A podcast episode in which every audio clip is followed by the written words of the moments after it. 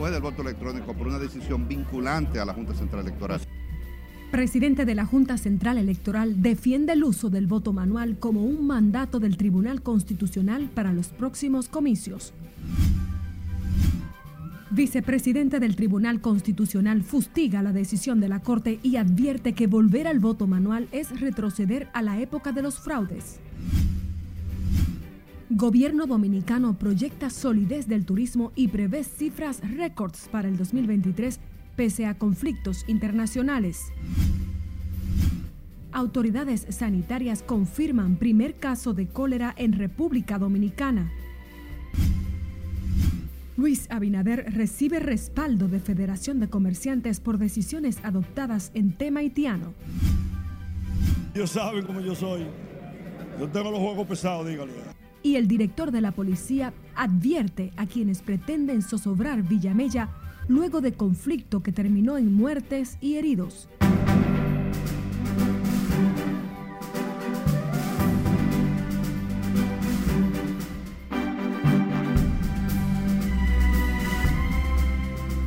Hola, muy buenas tardes, bienvenidos, bienvenidas a esta primera jornada de Noticias RNN. Soy María Cristina Rodríguez, es un honor informarles en nombre del equipo.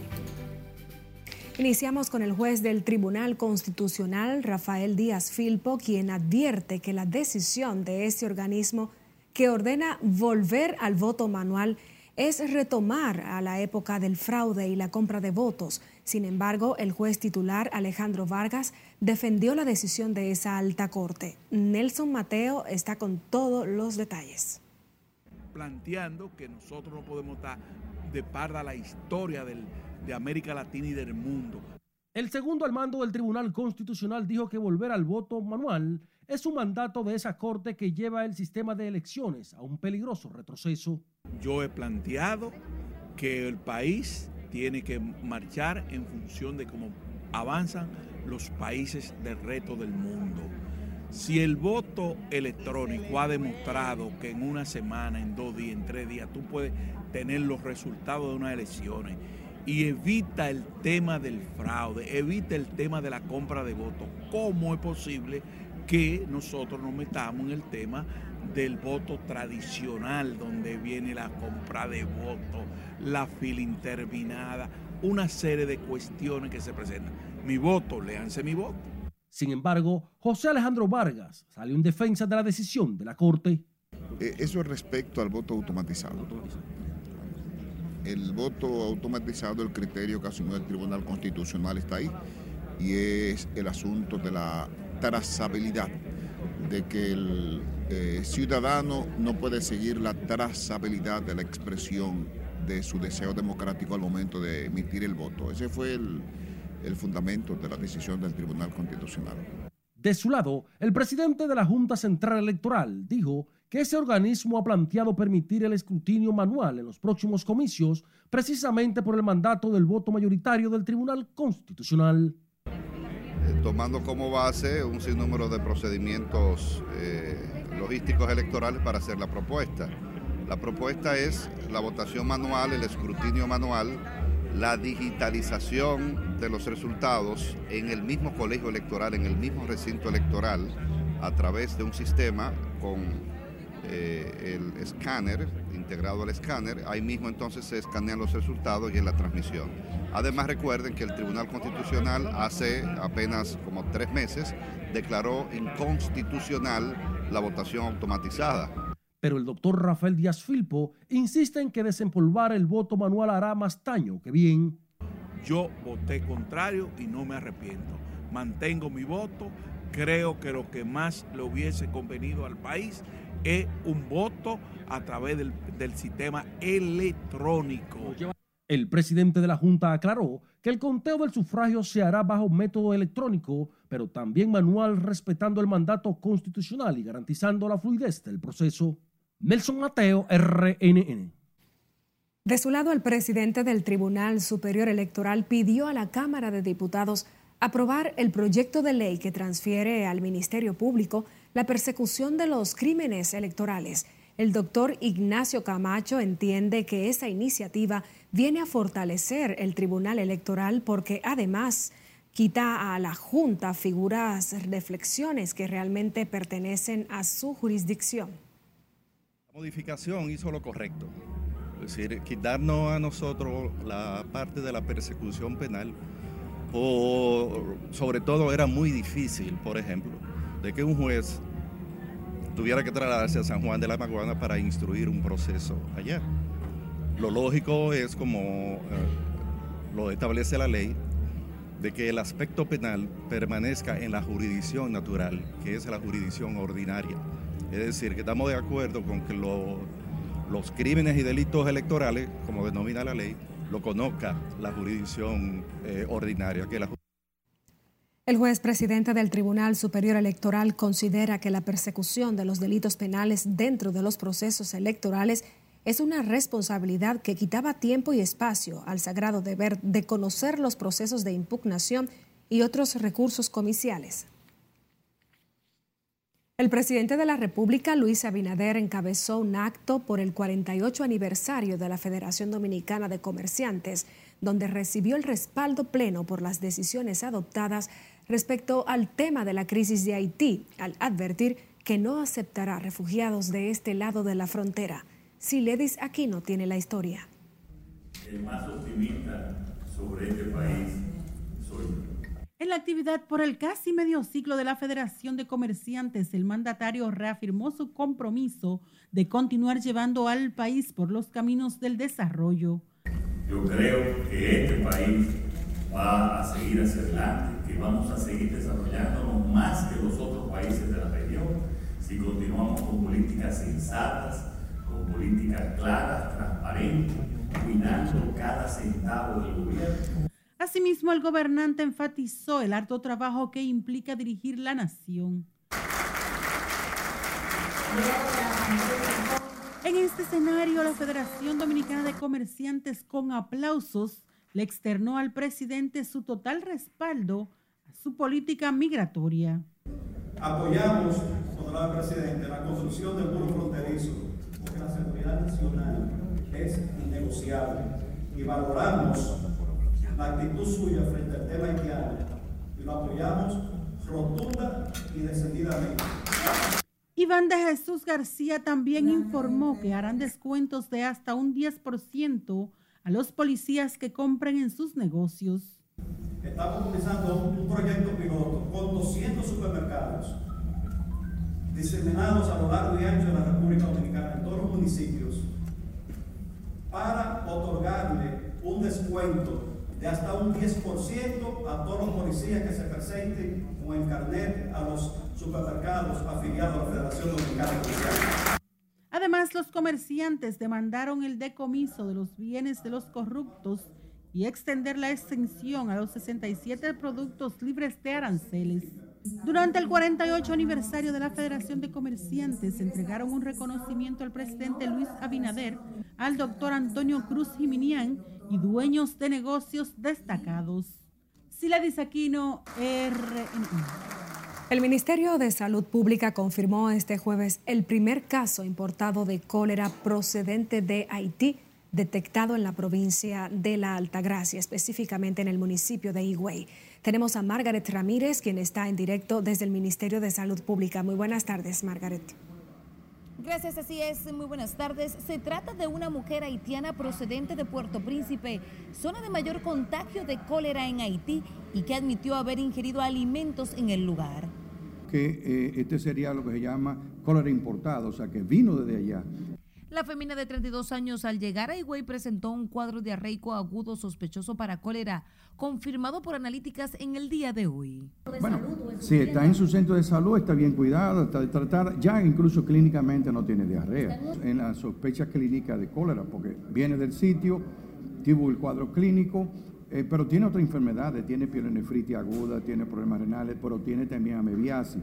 Las autoridades aseguran que tras detectar el caso sospechoso se procedió a realizar el cerco epidemiológico con todas las personas que pudieran haber tenido contacto y hasta el momento no hay reportes de que hayan presentado síntomas de la enfermedad.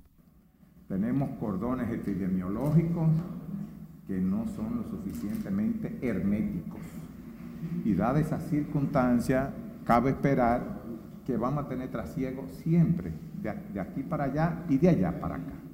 Ante esto, el ministro de Salud Pública confirma la alerta epidemiológica publicada y exhorta a la población a tomar las medidas para prevenir la enfermedad. Lo que le puedo decir, claro, que la familia no tiene síntomas, o sea, la familia, le hicimos el cerco epidemiológico, no hay cuadro clínico nada más que ella. ¿Cuántas personas esa familia, doctor? Es, lo que se localizó de ella fueron tres personas más.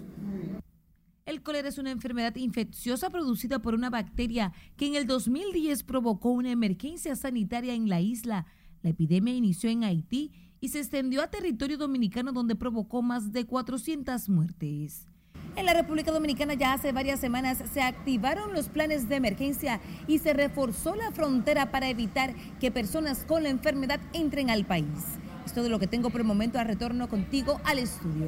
Muchísimas gracias, Margaret Ramírez, en directo. El presidente del Colegio Médico Dominicano, Senencaba, aseguró este jueves que aún no se han dado las condiciones para retomar el diálogo con las ARS y el Consejo de Seguridad Social y dejar sin efecto la desafiliación que inició en una de las principales aseguradoras. Cava afirmó que continuarán con su plan de lucha, mientras el diputado Dionisio de la Rosa miembro de la Comisión de Seguridad Social, reconoció la necesidad de la reforma a la ley. Seguimos en pie de lucha. No se ha producido nada, no se ha producido nada de la contraparte que nos lleve a nosotros a repensar eh, la situación en la que estamos. La lucha va a escalar, que lo sepan. La lucha va a escalar. Nosotros el martes, el miércoles 26, vamos San Francisco de Macorís no solamente a marchar, se van a suspender los servicios privados. La seguridad social no es atención, la seguridad social es garantizar que si tú tienes una enfermedad o tienes una dependencia médica, se te cubra la totalidad de esa enfermedad. No es lo mismo que tú tengas una seguridad social que te dé una consulta, que tú tengas una seguridad social que te cubra una enfermedad o una discapacidad con la totalidad de los medicamentos. El doctor Senencaba y el diputado Juan Dionisio Restituyo hablaron en este sentido al participar en el seminario Pasado, Presente y Futuro del Seguro Familiar de Salud, evento que congregó a especialistas que debaten sobre la realidad de la Ley de Seguridad Social organizado por la Alianza por el Derecho a la Salud. Miembros de la Federación Nacional de Trabajadores de la Salud se concentraron este jueves en la entrada del Hospital Salvador Begotier donde acusaron al director de ese centro de salud de actuar de forma arbitraria con el personal administrativo. El grupo acusa al doctor Miguel Geraldino Oyer de romper el llavín de una habitación que era utilizada por integrantes del gremio y sus familiares y el personal administrativo del hospital. Que él pudo habernos llamado a, la dirección nuestra, a FENATRASAL, para ver cuál es su molestia, porque tengamos este, este, este privado que hace más de 34 años. Y que todo director y que todas autoridades de este hospital han sabido respetar. Sin embargo, él lo ha cerrado. Con pancartas en mano, los representantes de la Federación Nacional de Trabajadores de la Salud advirtieron que se mantendrán en pie de lucha para defender las conquistas de los trabajadores. El Ministerio de Salud Pública afirmó que luego de procesar 1.827 muestras de COVID-19 en las últimas 24 horas, fueron detectados 36 nuevos casos.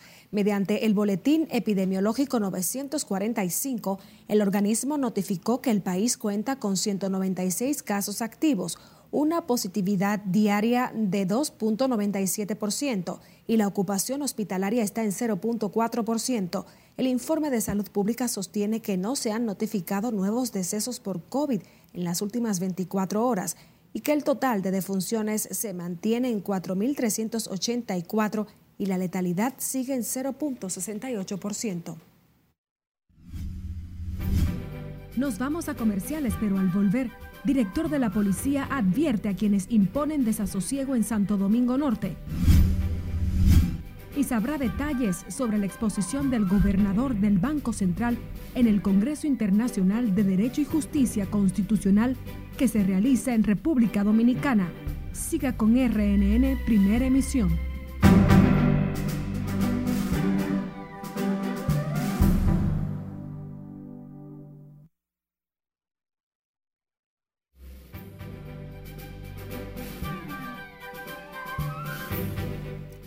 Con más de la actualidad. El Banco Mundial cerró temporalmente sus operaciones financieras en Haití debido al clima de inseguridad que opera en el país y la aguda crisis humanitaria provocada por el bloqueo de la terminal Verox. La decisión está firmada por el jefe de operaciones de la institución, Lorenz Eliat. Cesarina Ravelo nos dice más en el resumen internacional de RNN. El cierre se extenderá por un periodo de 30 días mientras el equipo del Banco Mundial se está organizando para continuar implementando el programa de la institución en la capital Puerto Príncipe. La crisis haitiana ha trascendido a la comunidad internacional, sin embargo, el Consejo de Seguridad de la ONU suspendió de último momento una sesión extraordinaria donde se pretendía poner freno de algún modo al deterioro de seguridad que vive ese país. Una delegación de funcionarios estadounidenses visitó Estambul para tratar las sanciones antirrusas. Los funcionarios de Washington reclaman a Ankara que no ha sido solidaria con Occidente en imponer restricciones en Rusia, porque Turquía mantiene una postura de no alineación en cuanto a las restricciones unilaterales. El gobierno de Estados Unidos estudia la posibilidad de producir armas diseñadas por Washington conjuntamente con Taiwán para fortalecer la producción de armamento estadounidense, acelerar la transferencia del material militar a la isla y disuadir a China en la región del Indo-Pacífico. La primera ministra del Reino Unido, Liz Truss, anunció este jueves su renuncia al cargo a tan solo 44 días de su nombramiento. En su discurso, Truss señaló que fue elegida en un momento de gran inestabilidad económica internacional en medio de preocupaciones por cómo las familias y las empresas pagan sus cuentas, que había cumplido con las facturas energéticas, el corte del Seguro Nacional y con establecer una economía de alto crecimiento con impuestos bajos, pero que al no poder cumplir con otras cosas para la que fue elegida decidió dimitir. El presidente de Perú, Pedro Castillo, denunció ante la comunidad internacional que la Fiscalía de su país intenta un supuesto golpe de Estado con falsas imputaciones que según él no cometió. Pedro Castillo aseguró que el complot contra su gobierno incluye presiones a funcionarios para que realicen falsas declaraciones y lo involucren en delitos, con detenciones preliminares y prisiones preventivas para justificar sus acusaciones mediante tortura psicológica incluida contra su esposa y su cuñada Jennifer Paredes. El aumento en el cultivo de cocaína en Colombia llega al 43% según el informe del Ministerio de Justicia de Colombia y la Oficina de las Naciones Unidas. La cifra más alta en cuanto al aumento en su historia, basado en las cifras del año pasado, con un crecimiento superior al 43%, en parte, señala el informe, es impulsado por decisiones judiciales en temas como la erradicación manual y otros. En las internacionales, Cesarina Ravelo, RNN. Mientras tanto, en el plano local, el director de la Policía Nacional, Mayor General Eduardo Alberto Ten, advirtió a quienes imponen el caos en Villa Mella, Santo Domingo Norte, que no permitirá que se perturbe la paz ciudadana. La zona se mantiene bajo tensión tras la muerte de tres personas en un hecho en el que otras cinco resultaron heridas. Siledis Aquino habló en exclusiva con el director de la uniformada y nos amplía. Muy buenas tardes, Siledis, para ti. Buenas tardes, así es. El mayor general Eduardo Alberto Ten respondió enérgicamente a quienes de manera abierta desafían las autoridades. Ellos saben cómo yo soy. Yo tengo los juegos pesados, dígale a ellos. El director de la policía dijo que la uniformada tiene intervenida la zona de Villamella, donde resultaron muertas las tres personas y otras cinco con heridas. Inmediatamente pasó el conflicto social, intervenimos ese sector de Villamella y vamos a seguir interviniendo a Villamella si es necesario, completo, si es necesario. Tras el hecho sangriento, Santo Domingo Norte se encuentra bajo una tensa calma sin embargo, Ten aseguró no permitirá se perturbe la paz ni en Villamella ni en ninguna otra parte del país. Así que nosotros estamos trabajando para mantener la paz, la seguridad ciudadana en el país, no en Villamella, en el país. El director de la policía dijo que existe una investigación abierta sobre el conflicto social que se desató en el colmadón El Nuevo Mundo de Vietnam en Villamella que terminó con la muerte de tres personas, incluida un rastro de esa institución. La investigación cuando concluya nosotros vamos a dar todo lo que trae la investigación en el proceso de ella, pero no la puedo eh, contaminar. Mientras el presidente de la Asociación de Comerciantes de Santo Domingo Norte reveló que hay quienes pretenden aprovecharse de ese último hecho sangriento para sembrar el terror entre sus residentes. Ya se ha salido de control la situación de la delincuencia en Santo Domingo Norte. Esperamos que esta situación no siga creciendo, que no siga llegando a los demás barrios como Sabana Perdida y Guaricano, que ellos han advertido por vía de mensaje de que llegarán a esos sectores porque ellos no se van a quedar de mano tranquila buscando venganza al hecho que aconteció entre prácticamente pandilleros los comercios de Santo Domingo Norte volvieron a abrir sus puertas con las precauciones pertinentes luego de la incertidumbre que se vive en la comunidad tras el conflicto. El director de la Policía Nacional garantizó que darán un informe detallado de lo ocurrido en Villamella y que ha perturbado la paz de los municipios. Por el momento son los detalles que les tengo. Ahora retorno con ustedes al set noticias. Gracias, Silvia Aquino. El vicepresidente de la Fundación Institucionalidad y Justicia, Servio Tulio Castaños, y el presidente de la Comisión de Justicia de los Diputados, Alexis Jiménez, recordaron a Jesús Vázquez Martínez que la Policía Nacional es un órgano que está bajo su dirección. Castaños Guzmán dijo que no es posible que el ministro de Interior y Policía pueda separarse de la responsabilidad de lo que pueda pasar en el país en materia de seguridad.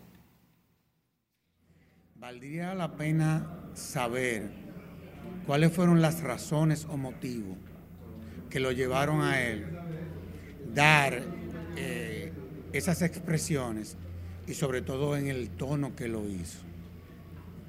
Yo creo que eso es lo primero que habría que averiguar. ¿Qué fue lo que lo motivó? Porque la realidad es que la Policía Nacional es una dirección adscrita a un ministerio. En esta ocasión, esa institución está adscrita al Ministerio de Interior y Policía. Tiene que ver con la política y debe mandar a que el jefe de la policía tome acciones que sean respuesta a la sociedad de la República Dominicana. Servio Tulio Castaños dijo que las declaraciones de Chu Vázquez le han sorprendido, especialmente el tono en el que quiso atribuir solo a la policía la responsabilidad que comparten en materia de diseño de estrategias y aplicación de los planes de seguridad ciudadana. A propósito, este jueves, bajo una tensa calma, se encuentra Villamella, dos días después de que la Policía Nacional mantiene intervenida la comunidad tras el conflicto que dejó tres personas muertas durante un violento enfrentamiento en un colmadón. Scarlett Guichardo está en directo para ampliarnos. Buenas tardes, Scarlett, para ti. Gracias, buenas tardes. Los negocios y centros educativos en toda la jurisdicción de Villamella operan con normalidad tras la balacera del domingo que dejó tres muertos y cinco heridos y causó pánico e incertidumbre en toda la comunidad estoy pensando hasta vender porque la delincuencia aquí está muy fuerte. Los actos vandálicos y el más reciente hecho de sangre en el sector Mata los Indios mantienen alerta a los residentes en esta demarcación. Se siente la inseguridad y como la presión de, la, de las personas diciendo que, ay no, que van a salir a matar y esto no, no, no puede estar así, uno se siente aterrado. ¿Y allá en Mata los Indios cómo está la situación? Ay, allá en Mata los Indios la cosa estaba fuerte entre lo que fue el domingo lunes y martes. Eso estuvo caótico. La calma retornó a estos alrededores luego de que los miembros de una misma familia protagonizaran un enfrentamiento a tiros por los terrenos de una herencia. La situación obligó al cese de las actividades comerciales y educativas. El lunes tuvimos que cerrar a la una de la tarde y el martes también. Y la gente tiene mucho miedo, las ventas no son iguales y uno teme por su vida también porque la cosa sigue peor todavía por la inseguridad. Sí, estamos muy asustados. Los niveles de inseguridad en los sectores de este municipio de Santo Domingo Norte mantienen en zozobra a las familias que cada día sienten mayor temor de salir a las calles. Los hijos míos salen a las cinco y media a trabajar y tienen que, que irse con el papá encaminarlo y todo porque es una tracadera a toda hora. Ay, sí, yo estoy, estamos dispuestos hasta a vender que la, propiedad mía está de aquel lado, una urbanización, y como quiere todo, es todo lo mismo, porque de, de los mata los indios y la entrada de la gloria, entran para allá donde está tranquilo atracar. Tras el conflicto por unos terrenos en Villamella, las autoridades desplegaron un amplio contingente policial en la entrada de la comunidad Matalos Indios. La Policía Nacional asegura que mantendrán los trabajos conjuntos para garantizar la tranquilidad y seguridad en toda la demarcación.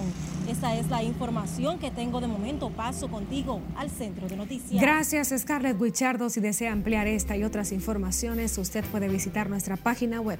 Somos Noticias RNN. También puede enterarse a través de nuestro canal de YouTube, de nuestras redes sociales, enviarnos sus denuncias e imágenes a nuestro contacto en WhatsApp o escuchar nuestras jornadas informativas por las distintas plataformas de audio. Volvemos en breve.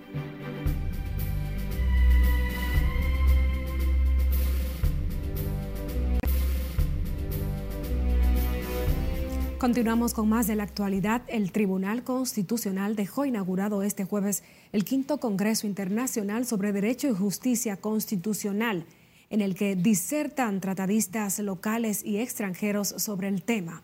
El presidente del tribunal, Milton Ray Guevara, y la alcaldesa de la capital, Carolina Mejía, dieron la bienvenida a los invitados que participan en el cónclave de debate sobre justicia constitucional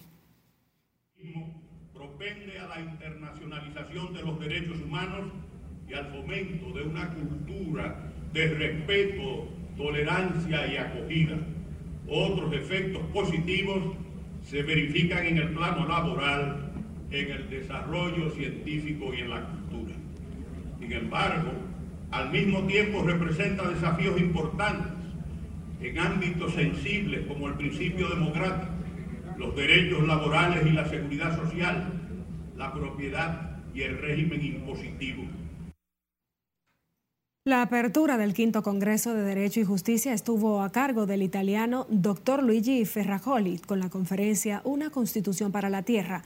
Al acto de apertura asistieron la Procuradora General Miriam Germán Brito, el presidente del Senado Eduardo Estrella, el de la Junta Central Electoral Román Jaques Liranzo y del Tribunal Superior Electoral Ignacio Camacho. El gobernador del Banco Central Héctor Valdés Alvisu será uno de los expositores centrales esta tarde con el tema Las diferentes funciones atribuidas a los bancos centrales y su rol en la globalización. En otra información, el gobierno dominicano proyecta solidez en el turismo hasta el primer trimestre del 2023, pese a los conflictos internacionales que inciden en la economía global, aunque el presidente Luis Abinader dijo que mantienen vigilantes la evolución de la guerra en Ucrania y otros factores externos. Lauri Lamar está en directo desde el Palacio Presidencial. Buenas tardes, Lauri. Gracias, buenas tardes. El mandatario dio garantías de la estabilidad del turismo en el país y resaltó las proyecciones para el cierre de este año con la llegada de turistas. Si, si la economía en esos países está afectada, eh, habría que estudiar en qué por ciento se afectaría. Tras una reunión en su despacho del Palacio Nacional con el secretario general de la Organización Mundial del Turismo y el ministro David Collado, el presidente Abinader aseguró que están atentos al comportamiento de la economía internacional y su impacto en el sector. Hay que ver que cada crisis económica es diferente. Estamos viendo una crisis económica en Estados Unidos con un pleno empleo. Entonces, si tú tienes pleno empleo, quiere decir que hay una demanda que eh, todavía se va a mantener. Y las proyecciones que tenemos hasta marzo son muy sólidas mientras que el representante del organismo internacional, Surá Pololikashvili, reconoció el esfuerzo del gobierno para sacar a flote la industria sin chimenea en momentos de crisis. La República Dominicana ha saltado y ha aprovechado, y por eso quiero dar enhorabuena, durante la pandemia. Durante la pandemia, la República Dominicana se posicionó como un país abierto, un país seguro, sanitariamente Estamos promediando tener el mejor mes de octubre de la historia, con unos 450 mil extranjeros mínimos al día de hoy, las proyecciones que tenemos, y vamos a tener el mejor último trimestre de la historia en el turismo si no pasa nada internacionalmente. En el encuentro donde también participaron los ministros de la presidencia y administrativo, se informó sobre la firma de un acuerdo para la construcción de una universidad técnica en el este del país para capacitar personal en materia de turismo. El presidente Abinader informó además que la próxima semana se estaría concretando el convenio de cielo abierto con Estados Unidos que estipula una reducción en el precio de los tickets aéreos, lo que atraería más turistas al país. De mi parte es todo retorno al estudio. Muchísimas gracias Laura Lamar en directo desde la Presidencia de la República.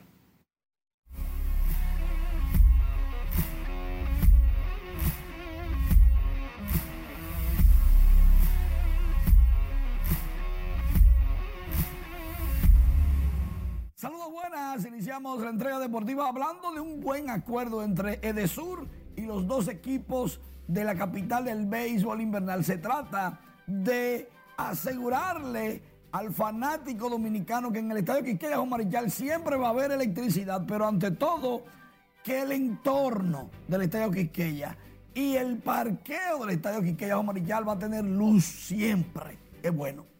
En el Estadio Cibao, Johnny Céspedes bateo de 4-4 doble cuadrangular. Las Águilas ganaron 10 por 0, mientras que los Tigres del Licey cayeron 6 por 5 ante los Gigantes. Perdieron el invicto, ahora están empate en el primer lugar con las Águilas con cuatro victorias y una derrota.